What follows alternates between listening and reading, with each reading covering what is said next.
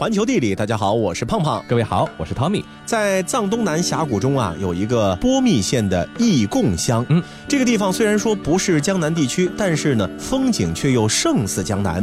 四周雪峰围绕，山峦苍翠，湖畔青青，牛马信步。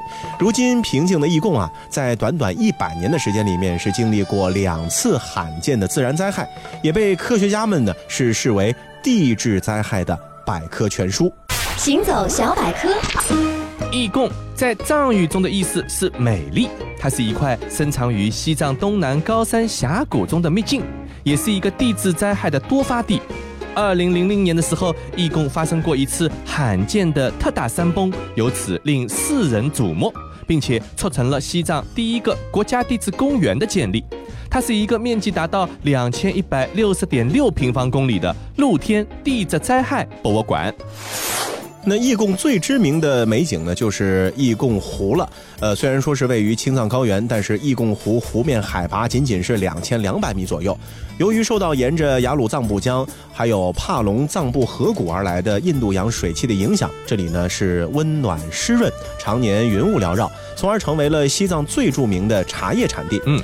在波光浩渺的湖畔，遥望那一垄垄青翠的茶树，宛如是在江南一般。嗯，只有河谷两侧那突兀巍峨的雪峰，才提醒着你，这是在喜马拉雅和念青唐古拉山的群山之中。是啊，不过呢，远道而来的游客呢，沉浸于仙境一般的美景之中的时候呢，大概不会想到，眼前这平静的义贡湖的来历呢，是太不寻常了。它来自于一九零零年时，义贡藏布左岸的扎木弄沟发生的一场大型泥石流，滚滚而下的泥石流呢是阻塞了义贡藏布，形成了义贡湖。而就在短短的一百年之后，二零零零年的四月九日，灾难再一次降临。世界真奇妙！印度板块和欧亚板块相撞，并把欧亚板块的一部分顶起来，形成了世界的屋脊——青藏高原。义贡所在的藏东南高山峡谷区正处在屋脊的边沿突然下降的地方，借着强大的势能，屋脊上冰川形成的河流切出了地球上最为崎岖陡峭的地貌。山体不停地被切实的同时，又因地壳活动被不停地抬升，加上冰雪溶洞、地震频繁和丰沛降水，使这里的地表运动和地形改变十分强烈以及迅速。在一九零零年后的近一百年的时间里啊，这一切呢都是相当平静的。光阴荏苒，沧桑轮回，到了一九九八年的五六月间，沟内呢开始时时听到有崩塌的声音，表明啊，从一九零零年以来的相对平稳期已经结束。随着山体岩石结构破坏加剧和松散的堆积物的累积，它的稳定性呢已经逐渐降到了临界状态。这样的现象持续了有一年多，到了二零零零年的三月中下旬，崩塌就日益频繁起来。此外啊，义贡地区呢持续高温，导致大量的冰雪融化。在二零零零年的四月八号上午，不少人在扎木洞沟和义贡藏布交汇的河段上钓鱼。咦，怎么回事？扎木洞沟的水怎么突然变小了？哎，快看，河水居然变黑了！嗯，这是哪里传来的臭味儿？好难闻呐！哎，该不是有大鱼要上钩了，搅动了河底的淤泥？不好！我爷爷的爷爷说过，这样的情况是大灾难来临的前兆啊！啊，那还等什么？咱们快逃吧！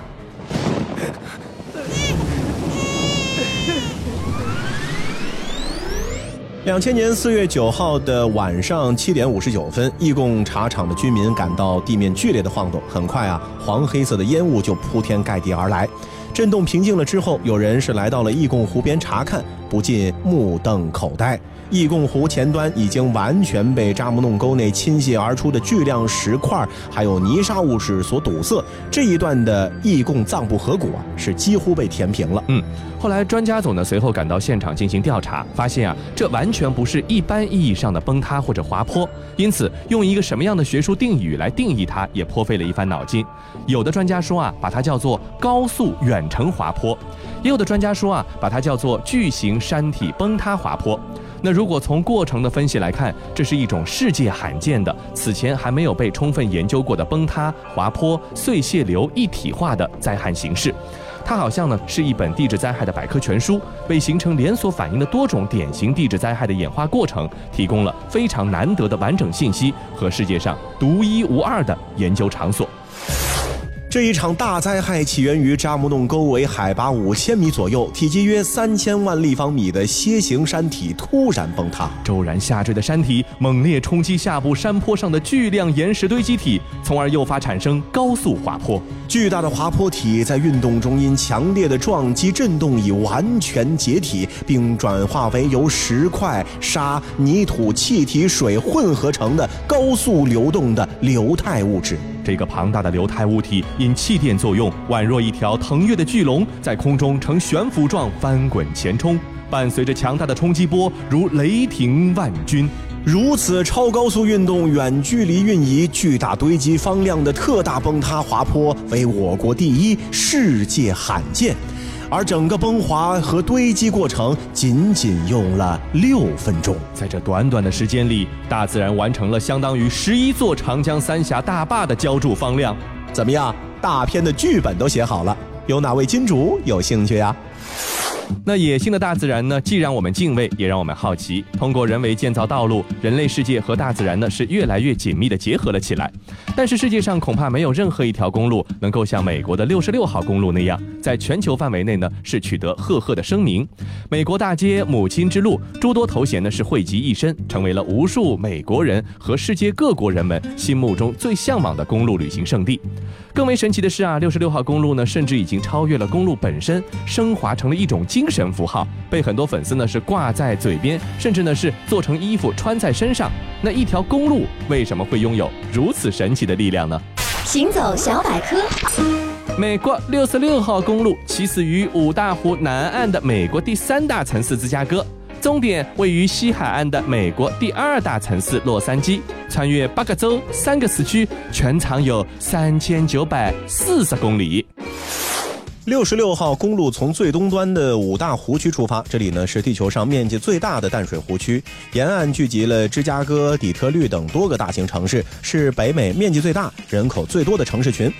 六十六号公路啊，一路向西，跨越北美最长的河流密西西比河，跨越美国的粮仓，面积超过一百三十万平方公里的大平原，跨越德州和新墨西哥州之间广袤无垠的干旱草原，跨越亚利桑那州的彩色山丘以及蜿蜒的山道，跨越加利福尼亚东南部的不毛之地莫哈维沙漠，最终来到了加州的太平洋沿岸。嗯，那今天如果自驾的话呢，你会觉得这条公路呢对你来说是一个绝佳的旅行体验。嗯不过呢，如果你是生活在二十世纪初的美国，想要开车从东部到西部，或者从西部到东部，你一定会觉得异常的抓狂，因为当时啊，整个美国平整的水泥路面呢是少得可怜，土路、泥路、碎石路呢是构成了主要的道路交通系统。不过幸好啊，美国人之中啊最不缺乏的就是那些冒险家。一九零三年的时候，美国医生霍雷肖·杰克逊和休厄尔·克罗克这两个人带着一条狗、一辆车，开启了历史上首次驾车横穿北美的大冒险。在美国东部，他们的车速呢只有大概每小时十六公里，而在西部呢更是低到了每小时五公里这样的慢速度。历经了爆胎、抛锚、迷路等重重艰险，途中呢还多次借助火车道行驶，才最终从旧金山抵达了纽约。当时一共开了六十三天十二小时。这样的一个壮举可以说是轰动了全美国啊！美国这么大，美国人都想去看看。突破双腿、马车、铁路的限制，在美国的土地上自由穿梭，是那个时代的人的梦想。嗯，人们对汽车的购买欲呢，是被极大的调动了起来。一九零三年啊，美国的汽车保有量呢，仅仅是数万辆。一九一二年就突破了一百万辆，一九二九年更是达到了两千七百万辆，超过了一半的美国家庭呢都拥有了汽车，而连接大陆各个角落的美国公路系统也被提上了日程。嗯，这个霍雷肖·杰克逊等人完成了首次穿越后的二十多年里呢，许多条声名赫赫的公路呢，有的呢是全部建成了，有的呢是初具雏形。例如被誉为全美最孤独公路的五十号公路，以及连接大西洋沿岸主要城市的一号公路。而今天我们的主角啊，六十六号公路在当时呢还是一个无名小辈，没有人能够预料到它的声名将超越同时代的其他公路，在车轮上的美国呢是如日中天。和其他的公路相比啊，六十六号公路的建设呢，相对来说是比较的晚一点点，嗯直到一九二六年呢才正式动工。在经历了十二年的漫长施工之后呢，于一九三八年是全部铺设完成。同时期的其他道路啊都是横平竖直，六十六号公路的走向却是斜的那，它还因此呢获得了一个绰号叫“大斜角公路”。嗯。不过它的优势呢，也就在这里。六十六号公路的一斜成名啊，在美国的历史上频繁的向西迁徙中呢，人们无论是从东部哪条公路出发，几乎都会和六十六号公路相遇。嗯，而六十六号公路的终点呢，就是充满阳光、堆金机遇的加利福尼亚，正是他们的终极目的地。于是，在重大的历史时刻啊，美国人一而再、再而三地踏上了六十六号公路。嗯。那在六十六号公路的历史上，经历了美国人的四次出发，究竟是哪四次呢？稍后我们为你分解。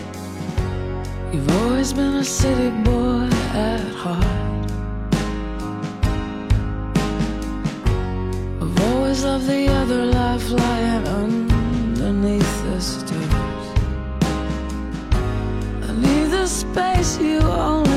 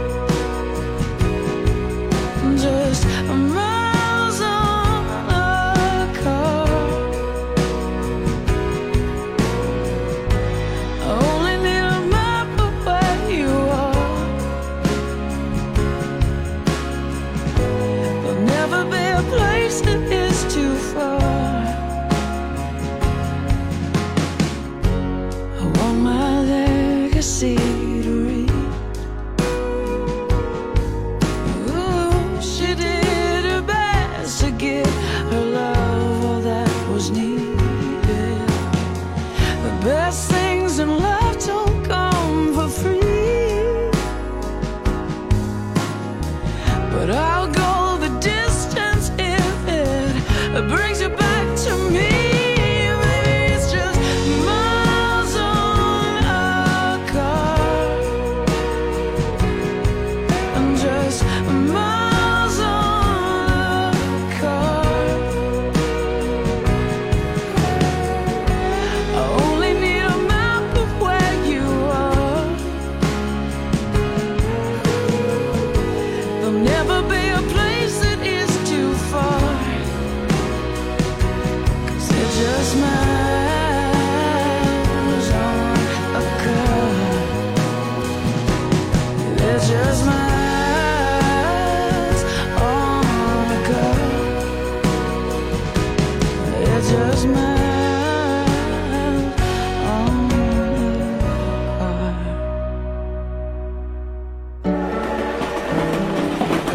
球地理，欢迎继续回到环球地理。大家好，我是胖胖。各位好，我是 Tommy。那我们接下来呢，就和各位聊一聊六十六号公路历史上的美国人四次出发的历史。沿着六十六号公路的第一次出发。那第一次出发呢，是发生在大萧条时期。一九二零年代的美国，在钢铁、石油、汽车等新兴行业的拉动下，迎来了持续的经济繁荣。自信的人们呢，用贷款消费着巨额商品，其中八成的人却没有丝毫积蓄。一九二九年的十月二十九日，美国股市就无可避免地崩盘了。二十世纪持续时间最长、影响最广的经济衰退呢，从那个时候开始，成千上万的人呢失去了原本衣食无忧的工作，焦虑的人们就踏上了六十六号公路的路途，寻找新的机会。来来来，招工了招工了！六十六号公路沿线招聘加油工、洗车工、修车工了啊！有力气出力气，有智慧出智慧。哎，来来来，招工了招工了！胡佛水坝招工了。修大坝，养全家，吃得饱，穿棉袄，一起对抗大萧条！来来来！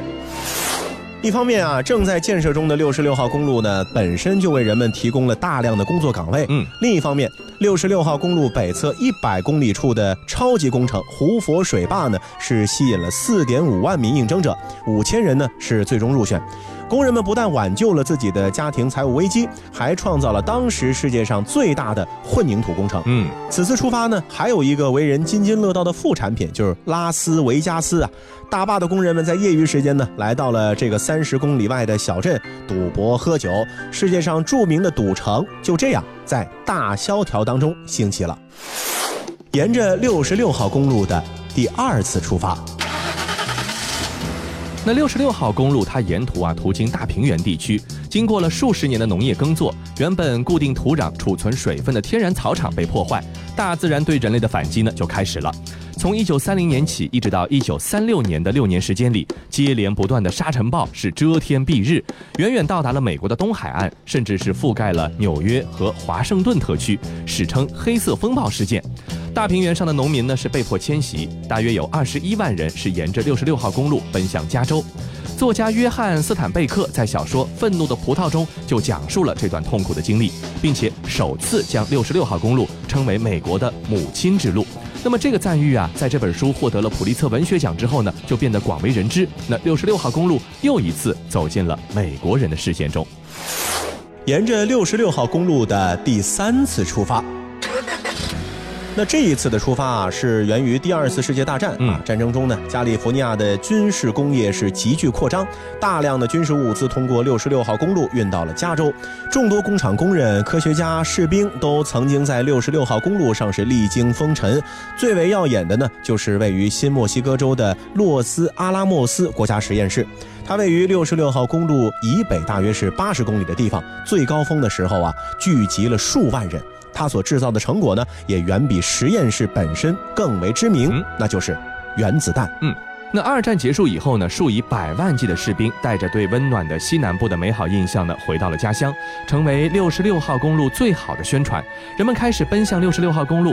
这次呢，他们的目的不是求得生存，而是追逐被六十六号公路串联起来的无穷美景。这其中呢，就包括了大峡谷、众神谷、帐篷岩国家保护区，还有这个托帕克峡等等的地方。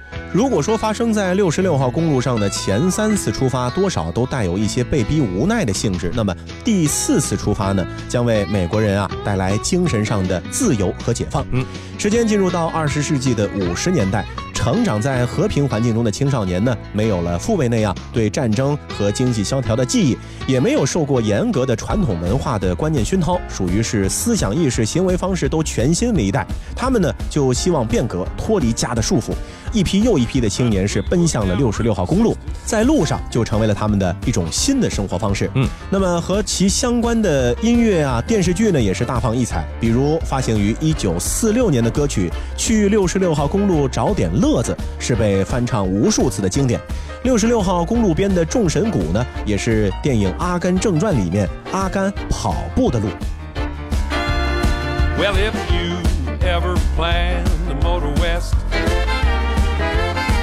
take my way.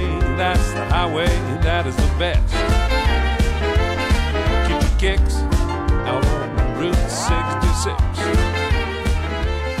那与此同时呢，六十六号公路也变成了一个新的文化空间，为公路旅行而生的汽车旅馆也开始火爆异常起来。奇形怪状的商店呢是层出不穷，人们通过在公路两侧标新立异，展示自己的与众不同。这些东西呢就成了六十六号公路最具魅力的部分，也成为今天六十六号公路可以超越国界，吸引全球年轻人一个瞩目的关键了。二十世纪六十年代，封闭式更高效的洲际高速公路呢，在全美国铺开。以六十六号公路为代表的原有的公路系统呢，逐渐就失去了作为公路本身的价值。沿途的市镇也是黯然失色，曾经名胜一时的商家啊，逐一关闭。但是啊，无论时光如何变化，六十六号公路的文化精神价值早就融入了美国人的心中，成为了无可替代的公路经典。是啊，这六十六号公路呢，已然成为了一种传奇。那走过这样的一条长长的路，欣赏两边的风光，光顾沿途的小吃店，吐槽一些无法看懂、难以理解的奇怪建筑，都让我们的旅途会变得丰富多彩。可是有些人走路呢，不看前面，不看两边，偏偏只盯着脚下看。哎，你说你出来玩不好好走路，就低着头，哎，干嘛呀？像一些比格子啊？什么啦？我在观察这地方的窨井盖。什么什么什么？你在看什么？窨井盖？难不成你有意向城市环境方面的工作转型？哎，我是在看窨井盖上的动物。哎，你说这东西啊，我小时候经常在公园池塘里见过，长长的腿，呃，会在水面上走路那种大蜘蛛。什么大蜘蛛啊？这叫水敏。哦哦，对对对，叫水敏。哎，不过干嘛把它画窨井盖上啊？这这这这这这，呃，慢点啊，等我去翻翻百科全书。哟，正好让我问到了你缺的那只脚啊！哈哈哈哈哈。那每个城市呢都有自己的城市名片，比如说咱们中国的成都，它的名片呢是熊猫，而上海的城市名片呢可能就是城隍庙、小笼馒头，还有白玉兰啊。哎，是。然而对于日本的一些城市来说呢，井盖文化就是他们独特的城市名片之一。名古屋有的地方的井盖上呢就是一只水敏的这个形象。由于这种动物啊只在清水中生活，所以当地政府呢希望以此来宣传干净的环境。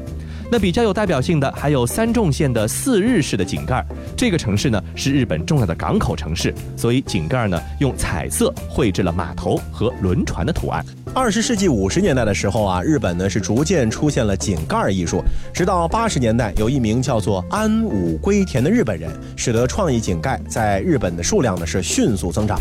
在那个时候，日本全国只有百分之六十的家庭是和国家排水系统联系在一起的。为了能够增加这个数量，安武呢就想出了一个办法：富有创意的井盖应该会吸引更多的人。因此呢，他就鼓励全日本的城市、城镇和小乡村来设计有他们自己风格的井盖。那尽管自行设计的井盖呢，会比直接采用设计好的井盖高出百分之五左右的花销，但是现如今啊，日本的一千七百八十个行政区中，已经有超过百分之九十五的地方用井盖来彰显他们的城市文化了。这些井盖上呢，有的是城市特有动物，还有的是一些卡通人物。所以啊，下回如果去日本旅行的时候呢，想必你也会忍不住的低头走吧。生活中我们见过撞山的啊，嗯，不过如果说井盖撞个山。那会是怎样的呢？在零六年的时候，德国姑娘艾玛和她的画家父亲住在葡萄牙的时候，萌生了将城市街景印到衣服上的想法。嗯，于是这个项目就在葡萄牙首都里斯本呢进行了第一次尝试。最终啊，不错的呈现效果呢，是让他们决定在整个欧洲都推行这个活动，并且在零六年的世界音乐节上展示了自己的展品。两年之后，艾玛回到德国，项目呢也正式更名。随后，越来越多的艺术家参与到了这个项目中，希望传达出城市中每一个部分都可以成为创作源泉的理念。嗯，虽然说印到身上的是城市的街景，但是它无一例外都是以井盖这个形式出现的。嗯，在随后的时间里呢，井盖就被艺术家们给玩坏了。艺术家们呢，把那些经常被忽略的城市部分、井盖、排水格刷上油漆，把花纹呢印到衣服或者书包上，让简单平。平凡的城市景色能够在衣服和包包上焕发新的光彩。由于取材和印刷的方便性呢，普通人也开始加入了这场和井盖撞衫的活动中。日本在井盖雕花上啊是发挥创意，德国呢将现成井盖图案印在了身上，而南美的两位巴西艺术家把巴西的涂鸦艺术是发挥到了下水井上。嗯，他们啊巧妙地利用人行道边缘的下水井的排水口，创作出一只正在吃乳酪的小老鼠啊。如果用人物形象替代小老鼠，那么下水井边上的柱子就被他们画成了他手中的一支烟啊，很有创意。是。巴西的这两位艺术家呢，借助大面积的色块以及下水井周围的小物件去完成他们的作品，让整个创意和周围会更加的和谐。不仔细看啊，你可能都不能发现隐藏的这么好的一个下水井。嗯，现在在巴西圣保罗这条街上的下水井呢，已经是成为了人们前去旅游的一个旅游目的地了。嗯，好的，以上就是这期节目的全部内容，非常感谢您的收听，我们下期再见。